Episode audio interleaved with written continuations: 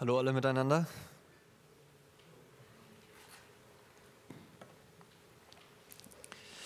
Genau, wir machen weiter heute Abend mit unserer Predigtserie aus dem Hebräerbrief. Darum, wer von euch seine Bibel mit hat, darf schon mal mit mir aufschlagen, Hebräer 4. Und bevor ich anfange, werden wir aber noch mal ein bisschen uns daran erinnern, worum dieser Brief eigentlich geht und was wir gerade in den letzten Predigten gehört haben. Wer von euch erinnert sich noch an den Grund und das Ziel dieses Briefes? Keiner. Okay, keine so gute Ausbeute. Aber okay, dieser Brief wurde an eine Gruppe von jüdischen Christen geschickt, die aufgrund von Nöten, von Leid und Verfolgung versucht waren, wieder in das Judentum zurückzukehren. Und wir haben gehört, dass dieser Brief eigentlich eine Art Predigt ist.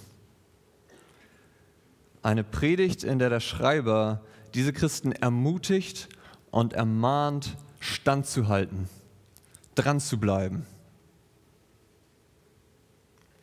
Ihr Vertrauen nicht wegzuwerfen, welches eine große Belohnung hat, wie er in Kapitel 10, 35 später schreibt. Und jemand hat mal gesagt, dass eine Predigt zwei Seiten haben soll. Die erste ist, sie soll überhebliche Herzen ermahnen und schlafende Herzen aufrütteln. Womit nichts anderes gemeint ist, das ist also ein Punkt. Das heißt, Leute, die meinen, sie seien auf dem richtigen Weg, aber es nicht sind, soll dafür die Augen geöffnet werden. Und die zweite Seite ist, dass eine Predigt zerbrochene Herzen verbinden und geängstigte Herzen stärken soll. Das sind die beiden Seiten. Und der Schreiber des Hebräerbriefs macht dieses beides sehr gut. Denjenigen, die meinen, dass Jesus das alles nicht wert ist, was sie gerade durchmachen, den hat er gezeigt, dass Jesus alles wert ist. Und er wird es in unserem Brief weitermachen. Denjenigen, die meinen, das Judentum sei schon genug, öffnet er die Augen dafür, dass Jesus besser ist. Dass er besser ist als die Engel, davon haben wir gehört, dass er besser ist als Mose, dass er besser ist als Josua. Und er macht weiter. Jesus ist besser. Und er mahnt sie, nicht den gleichen Fehler zu machen wie das Volk Israel damals in der Wüste, die aufgrund ihres Ungehorsams und ihres Unglaubens nicht die verheißene Ruhe Gottes, die einzig wahre Ruhe erlangt haben. Davon haben wir letzte Woche gehört von Joel. Aber nun gibt es eben auch die geängsteten Herzen, die ohnehin schon unruhig sind. An die wendet er sich heute. Da waren wir stehen geblieben. Er kommt also mit dieser Warnung, die wir in den letzten beiden Predigten gehört haben, dass die Ungläubigen und die Ungehorsamen nicht in Gottes Ruhe eingehen werden, das heißt nicht in seine Gegenwart kommen werden. Und diese Ermahnung, wer von euch seine Bibel jetzt schon aufgeschlagen hat in Hebräer 4, darf mit mir noch einmal die Verse 12 und 13 lesen, denn das ist das, woher er kommt bevor er unsere Verse schreibt. Dort lesen wir in Hebräer 4, ab Vers 12.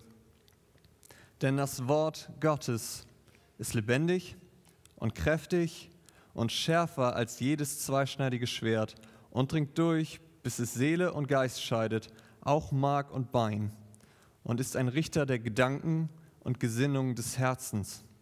Und kein Geschöpf ist vor ihm unsichtbar, sondern es ist alles bloß und aufgedeckt vor den Augen dessen, dem wir Rechenschaft geben müssen. Und das hören nun diejenigen, deren Herz sowieso schon schwach ist. Langsam fühle ich mich ja ein bisschen, okay. Ähm, also das hören die, deren Herz ohnehin schon schwach ist, die ohnehin schon zweifeln. Was meint ihr, was ihnen durch den Kopf ging, als sie das hörten? Sie bewegten vielleicht Gedanken wie, lieber Verfasser des Hebräerbriefs, gibt es dann wirklich Hoffnung für mich? Wenn Gott so ein Ungehorsam und so ein Unglaube ein Gräuel ist, er zornig wird darüber und er sogar meine Gedanken und Sinne meines Herzens richten wird. Er mich also durch und durch kennt. Weißt du, wenn ich ehrlich bin, dann sieht mein Leben oft genau so aus, wie du es gerade beschrieben hast. Es ist gezeichnet von Unglaube, von Ungehorsam. Und weißt du, diese Zeit, in der ich jetzt gerade bin, die, die ist nicht leicht. Sie ist sogar ziemlich schwer. Und oft bin ich versucht, meinen Glauben doch aufzugeben, weil ich, ich kann nicht mehr. Kennst du sowas vielleicht auch? Solche Gedanken? Bist du eventuell gerade jetzt in einer Situation, von der du sagst, es ist, es ist nicht einfach. Mir scheint gerade alles so schwer. Vielleicht sogar, dass du denkst, ich weiß nicht, wie es weitergehen soll. Und die Gedanken dieser geängstigten Herzen gehen weiter. Sie sagen, das ist auf der einen Seite mein Leben. Dieser Ungehorsam, dieser Unglaube, der mich immer wieder überfällt. Und auf der anderen Seite habe ich Gott, der so anders ist.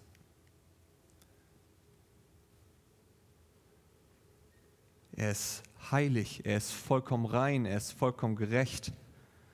Er, der Selige und allein Gewaltige, der König aller Könige und Herr aller Herren, der allein Unsterblichkeit hat, der da wohnt in einem Licht, zu dem niemand kommen kann, den kein Mensch gesehen hat, noch sehen kann, wie es Paulus an Timotheus schreibt. Er ist heilig und keine Sünde kann vor ihm bestehen. Wie sieht er also auf mein Leben? Wie sieht er mich in diesem Kampf?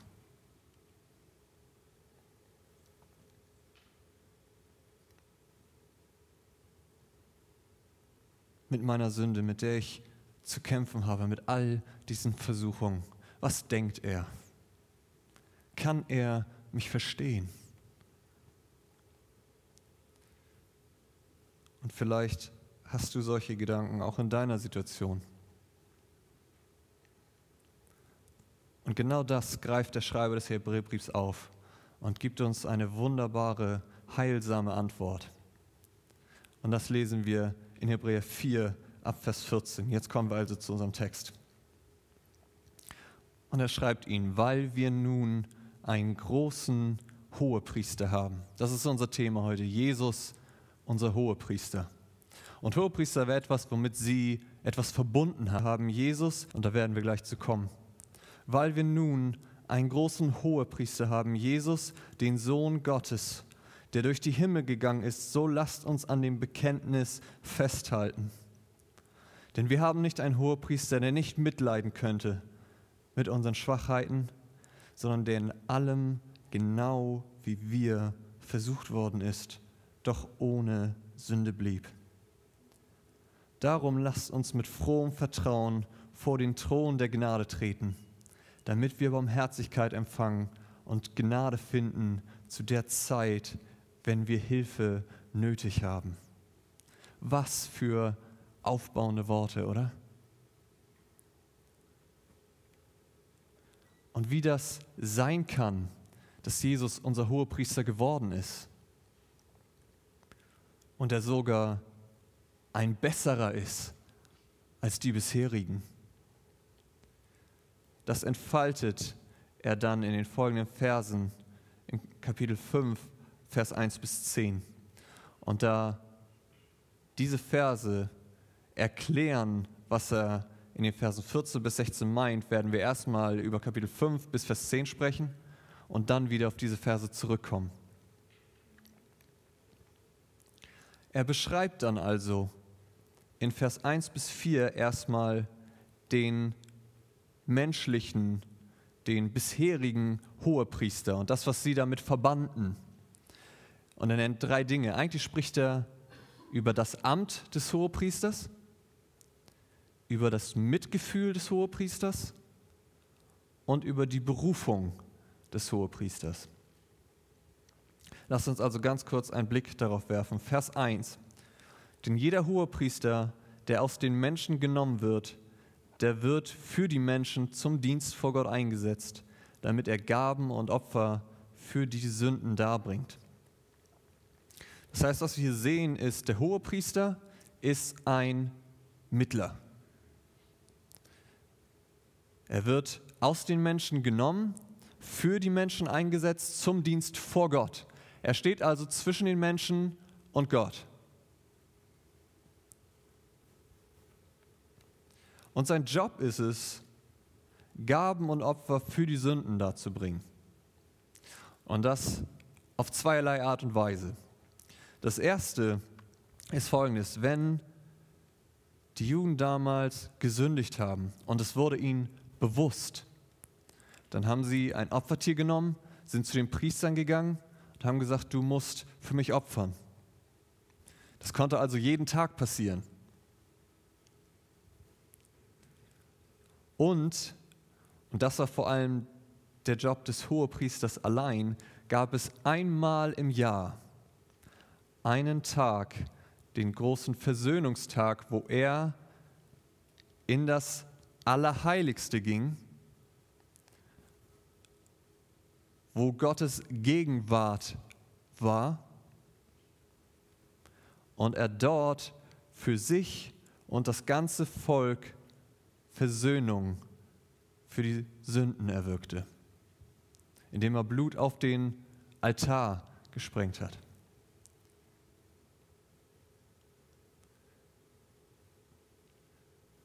Ein Kommentator hat dazu gesagt, zu dem Job des Hohepriesters, er macht das Volk geeignet für den Zugang in die Gegenwart Gottes, indem er nämlich dafür sorgte, dass die Sünden gesühnt werden durch das, was er tat, hatte das Volk wieder Zugang und Gemeinschaft mit Gott. Das war also das Amt des Hohepriesters. Dann haben wir als zweites das Mitgefühl des Hohepriesters in den Versen 2 und 3. Und er kann mitfühlen mit denen, die unwissend sind und irren, weil er auch selbst mit Schwachheit behaftet ist. Darum muss er wie für das Volk, so auch für sich selbst, für die Sünden opfern. Ich meine, und das ist doch auch irgendwie nachvollziehbar, oder?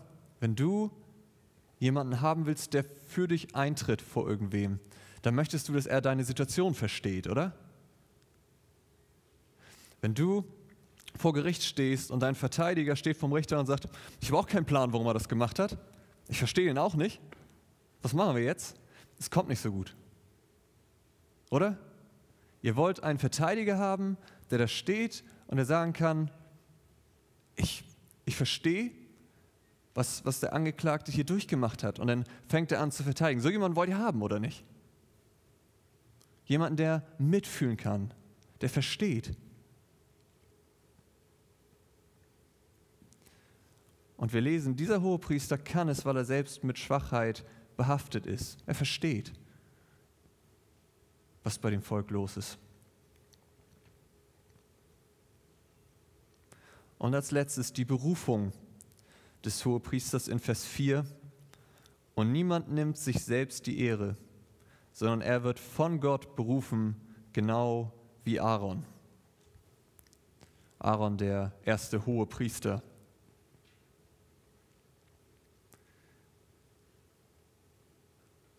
Das heißt, nicht der Mensch selbst kommt und sagt, ich möchte Hohepriester werden, was muss ich tun? Sondern Gott wäre derjenige, der gesagt hat, hier das ist mein Hohepriester. Und vererbt wurde es nachher eigentlich dann durch Geburt. Alle aus dem Stamme Levi waren Priester.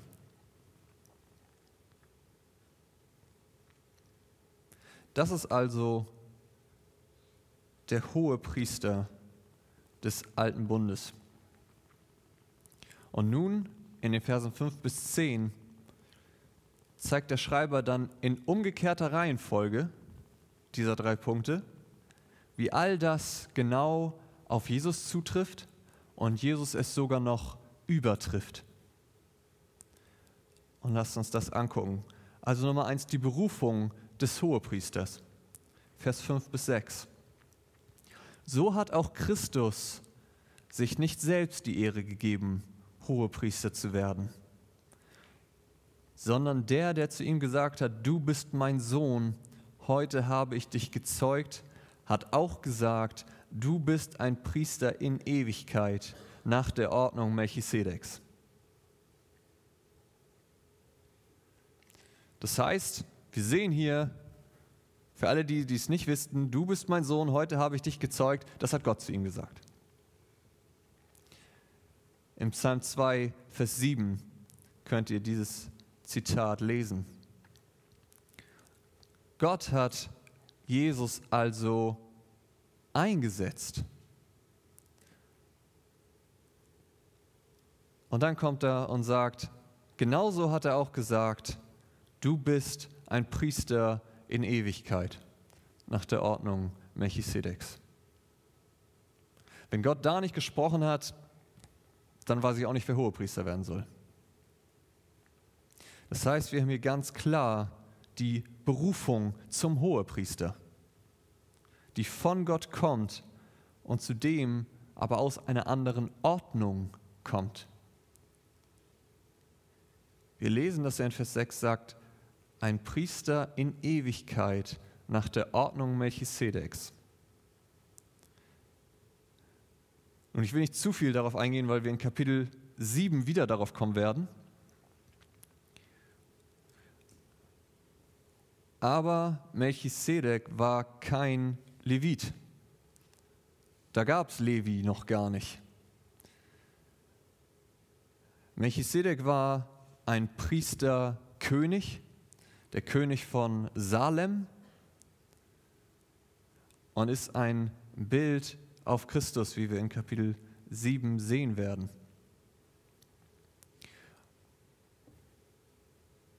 Und es ist eine andere Ordnung, vor allem, und das ist das Einzige, worauf ich dann jetzt eingehen will, das andere überlasse ich dann demjenigen, der über Kapitel 7 predigen darf. Er ist ein Priester in Ewigkeit. Das ist etwas, was Melchisedek ausgemacht hat, nämlich dass er plötzlich in einem Kapitel der Bibel auftaucht, zu Abraham kommt, ihm segnet, ihm Brot und Wein gibt, den Zehnten nimmt und dann verschwindet er wieder und du hörst nichts mehr von ihm. Und du weißt nicht, woher kam er, wohin ist er gegangen, wer sind seine Eltern, du weißt nichts über ihn. Es ist, als wäre er ewig da gewesen und ewig geblieben. Und Gott sagt deswegen, auch das ist ein Zitat aus Psalm 110, Vers 4, du bist ein Priester in Ewigkeit nach der Ordnung Melchisedeks. Denn wisst ihr, das Problem mit den normalen Hohepriestern war, dass sie irgendwann gestorben sind. Und es musste ein neuer kommen. Der ist irgendwann wieder gestorben und es brauchte einen neuen.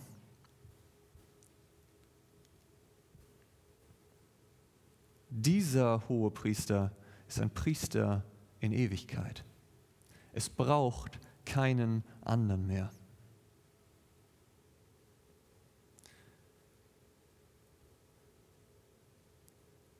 Das ist also die Berufung zum Hohepriester. Das nächste, was wir sehen, ist das Mitgefühl des Hohepriesters. In den Versen 7 und 8. Er hat in den Tagen seines irdischen Lebens Gebet und Flehen mit starkem Geschrei und Tränen dem dargebracht, der ihn vom Tod erretten konnte, und er ist auch erhört worden, weil er Gott in Ehren hielt. Und obwohl er Sohn war, hat er doch an dem, was er litt, Gehorsam gelernt. Das Erste, was auffällt, ist, dass er schreibt, er hat in den Tagen seines irdischen Lebens. Was wir hier sehen, ist genau das, was er vorher gesagt hat, nämlich, dass Jesus ein Priester in Ewigkeit ist, genau zutrifft, weil die Tage seines irdischen Lebens waren nicht alles. Er existierte vorher und er wird in alle Ewigkeit leben. Was wir hier sehen und indirekt angedeutet wird, ist, Gott wurde Mensch. Gott selbst, Jesus Christus, Gottes Sohn, wurde Mensch.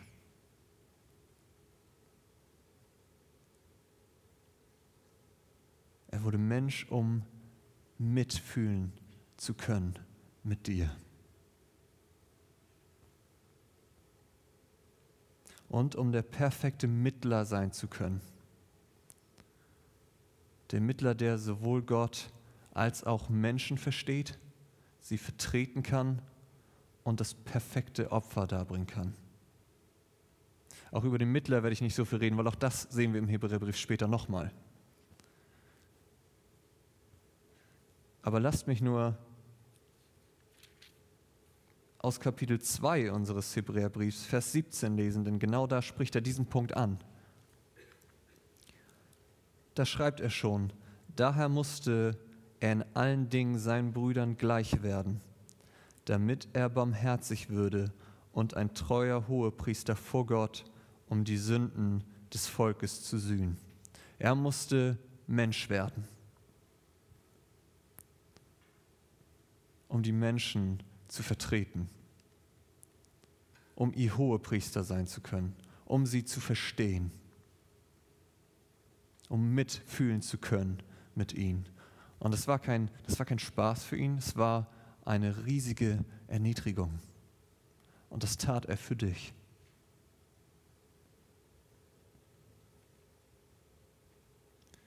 Und wie das aussieht, lesen wir in Vers 7 er hat in den Tagen seines irdischen Lebens Gebet und Flehen mit starkem Geschrei und Tränen.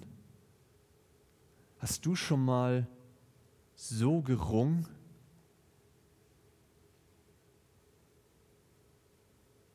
Gebet und Flehen mit starkem Geschrei und Tränen. Was ist das für ein Ausdruck von Mitgefühl? Wenn du solche Zeiten hast, wo du sagst, mir ist zum Wein zumute, dann lies diesen Text. Jesus lag mit Gebet und Flehen, mit starkem Geschrei und Tränen vor Gott.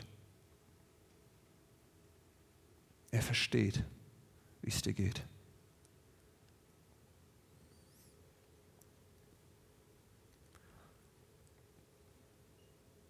Und er ist auf Erden auch, genau wie wir in Vers 3 gelesen haben. Das ist das Äquivalent zu unserem Vers 7. Er ist auf Erden sowohl für sich als auch für andere eingetreten. Zwar nicht wie in Vers 3 für die Sünden, weil wir haben in Vers 15 gelesen, dass er ohne Sünde blieb. Jesus war sündlos, er war perfekt. Aber er trat für andere ein, zum Beispiel in Johannes 17, könnt ihr das lesen, was übrigens auch in den meisten Bibeln überschrieben ist mit das hohe priesterliche Gebet, wo Jesus für seine Jünger eintritt und für sie bittet. Und für sich selbst hat er auch gebetet um Stärkung, aber auch, und das ist ein Zitat, was wahrscheinlich viele von uns können, kennen, dass er gesagt hat, wenn es möglich ist, lass diesen Kelch an mir vorübergehen. Jesus hat auch für sich selbst gebetet.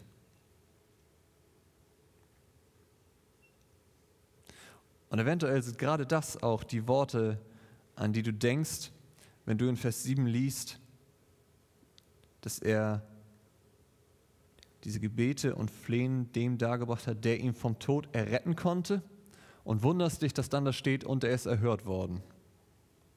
So wie? Aber Jesus ist doch gestorben, oder? Ja, er ist gestorben. Aber achtet auf die Worte. Es steht nicht da, dass Jesus ihn gebeten hat, dass er vorm Tod gerettet wird. Das heißt, dass Gott ihn vorm Sterben bewahrt. Sein Gebet war, vom Tod errettet zu werden. Mit anderen Worten, aus dem Tod heraus. Und wurde er erhört? Ist er auferstanden? Ja. Er ist auferstanden. Er wurde erhört. Das ist das, woran wir doch zu dieser Zeit denken. Dass Jesus gestorben ist und nach drei Tagen ist er auferstanden. Und er ist ein Hohepriester in Ewigkeit, weil er hinfort lebt und nicht mehr stirbt.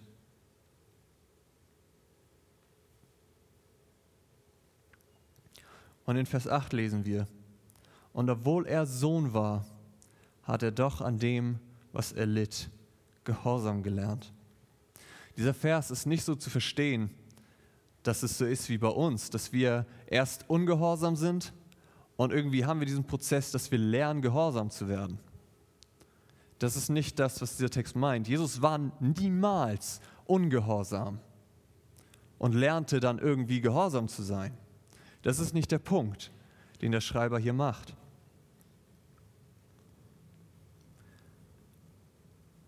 Sondern es geht hier immer noch um das Mitgefühl. Jakobus schreibt im ersten Kapitel seines Briefes in Vers 13, dass Gott selbst nicht zum Bösen versucht werden kann. Jesus war Gott. Er kannte Versuchung gar nicht, bis er Mensch wurde. Das war eine völlig neue Erfahrung.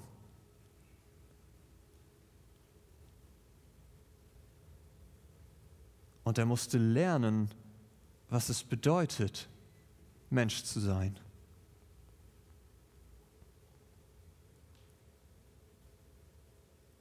Dieser Vers zeigt vor allem sein wahres Menschsein dass er als Mensch lernen musste, Gott, dem Vater, in seiner völligen Abhängigkeit zu vertrauen und zu gehorchen.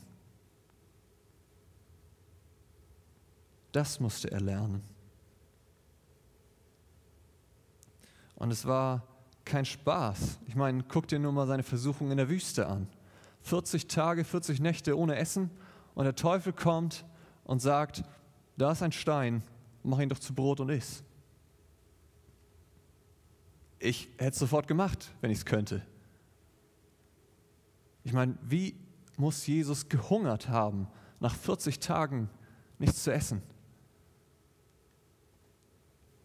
Er war Mensch wie du und ich. Er kannte Hunger, er kannte Leid, er kannte Verfolgung. Und jetzt magst du dir aber denken, naja, aber gesündigt hat er nie, kann er dann wirklich verstehen, wie es mir geht? Das ist die Frage, die uns oft kommt. Und ich glaube, dass Jesus viel besser versteht, als du denkst. Weil, weißt du, ich weiß nicht, ob du das kennst. Hast du es schon mal geschafft, einer Sünde zu widerstehen? Wenn ja, dann wirst du wissen, dass die Versuchung nicht einfacher, sondern schlimmer wird. Je länger du aushältst. Es wird nicht einfacher, oder? Wenn du einmal nachgibst, ist es erstmal irgendwo in deinem Herzen eine Erleichterung, weil du diesen Kampf nicht mehr führen musst. Du hast verloren. Aber stell dir vor, du hältst dein ganzes Leben durch. Was für ein Druck muss das sein? niemals nachzugeben, immer weiter zu kämpfen. Und dieser Druck wird immer größer und größer. Vielleicht ein Beispiel, was etwas schwach ist, aber nimm dir ein Auto und fahr an. Und ich weiß nicht, bei welcher Drehzahl schaltet ihr so ungefähr? Da sagt lieber keiner was. Okay? Ähm, ich so bei 2000, 3000, so in dem Dreh. Du schaltest, du drückst die Kupplung in dem Moment, geht der Drehzahlmesser runter, oder? Dann schaltest du den nächsten Gang und es geht von vorne los. Das ist ungefähr unser Leben. Wir leben und die Sünde kommt, der Drehzahlmesser geht hoch und wir drücken die Kupplung, indem wir sündigen, weil wir es nicht aushalten. Hast du mal versucht, im ersten Gang bis 120, 250 hochzufahren? Weißt du, was das für ein Druck für den Motor ist? Ungefähr so war Jesus. Jesus hat nie, weil er nicht mehr konnte, die Kupplung gedrückt, sondern er hat standgehalten. Er hat niemals gesündigt, niemals nachgegeben für dich, weil er ohne Sünde bleiben musste.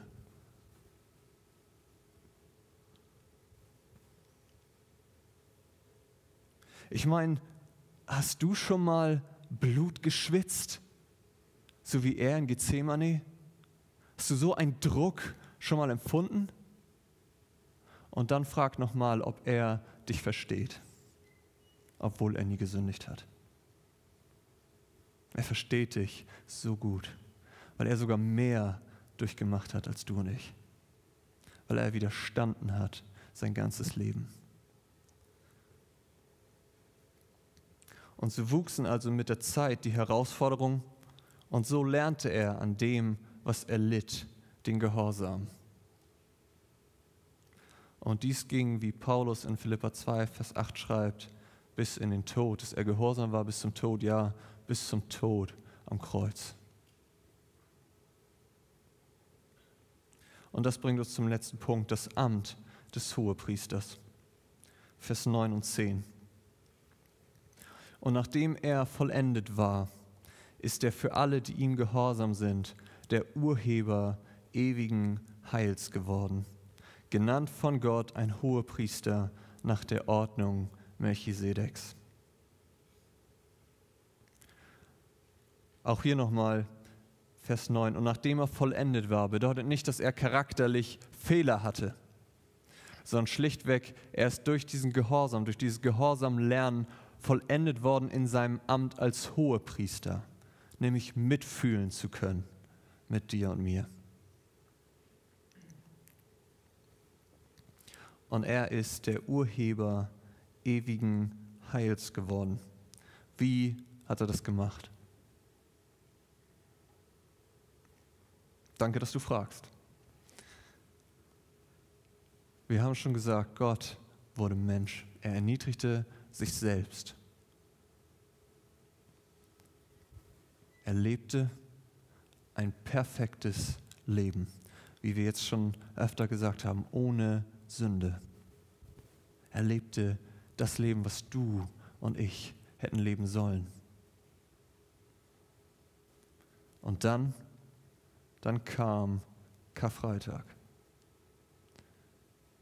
Und er lebte nicht nur das perfekte Leben für dich und mich, sondern er starb den Tod, den du und ich aufgrund unserer Sünde verdient haben.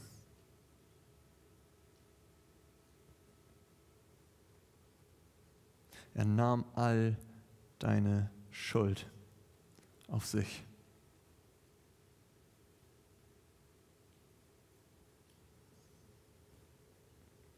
Aber am dritten Tag stand er auf von den Toten. Er wurde erhört und ist aus dem Tod gerettet worden. Und nun hat das Opfern ein Ende.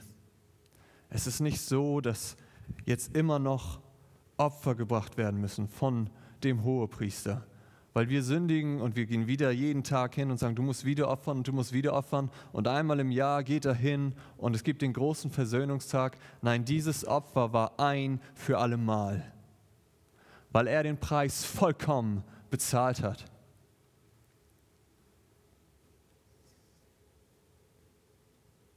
Und nun hat er uns wirklich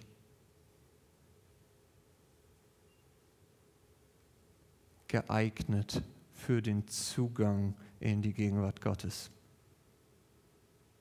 Es steht nichts mehr im Weg. Wir können jederzeit zu Gott kommen. Weil in dem Moment, als Jesus starb, was passierte? Der Vorhang zerriss. Der Vorhang zum Allerheiligsten, wo nur der Hohepriester einmal im Jahr hineingehen durfte, weil die Gegenwart Gottes darin wohnte, er zerriss. Warum? Weil der Zugang frei ist. Jeden Tag, jede Stunde, jede Sekunde ist der Weg frei.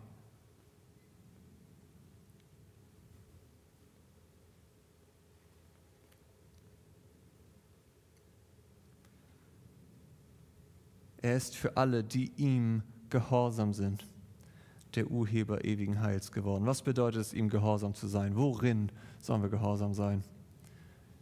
In erster Linie, indem du ihn als deinen persönlichen Retter und Herrn annimmst und ihm glaubst und vertraust, dass er für deine Schuld gestorben ist und er für dich lebt und für dich eintritt. Und dann aber auch in der Nachfolge, folge ihm nach, gib dein Leben und folge ihm.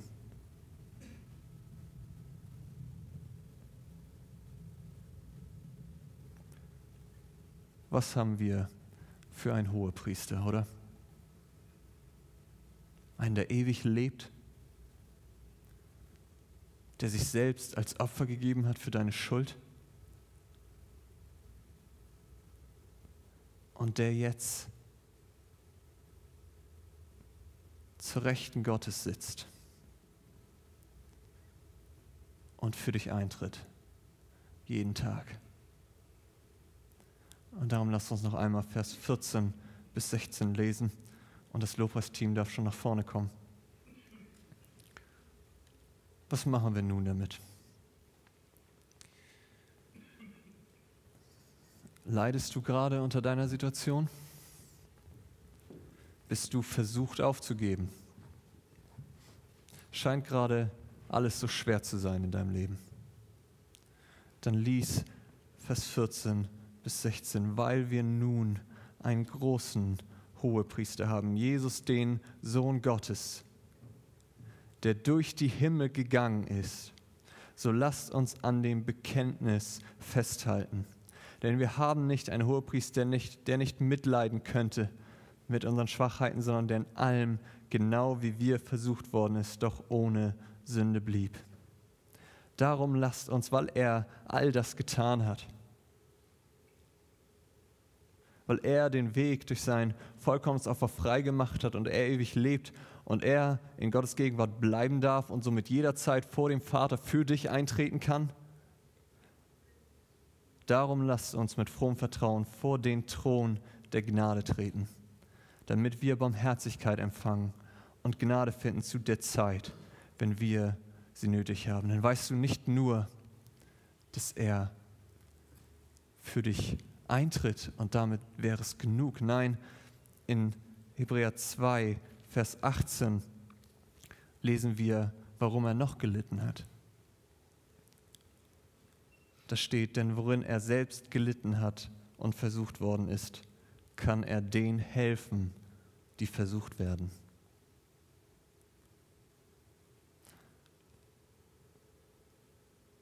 Und darum will ich auch heute wieder einladen, wir werden gleich noch ein paar Lieder singen und wir wollen aber auch die Gelegenheit geben, wieder genau das zu tun, nämlich vor den Thron der Gnade zu kommen. Und das Jugendteam wird wieder hinten stehen und wir sind bereit, für euch zu beten. Wenn du dich in so einer Situation befindest und du sagst, ja, es ist gerade alles nicht einfach und ich ich weiß nicht, wie es weitergehen soll. Ich, dieser, dieser Kampf, manchmal erscheint mir das alles so, so groß. Und ich, ich weiß nicht.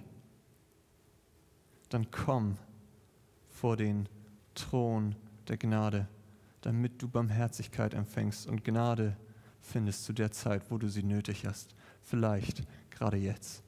Und sei dir sicher, er versteht.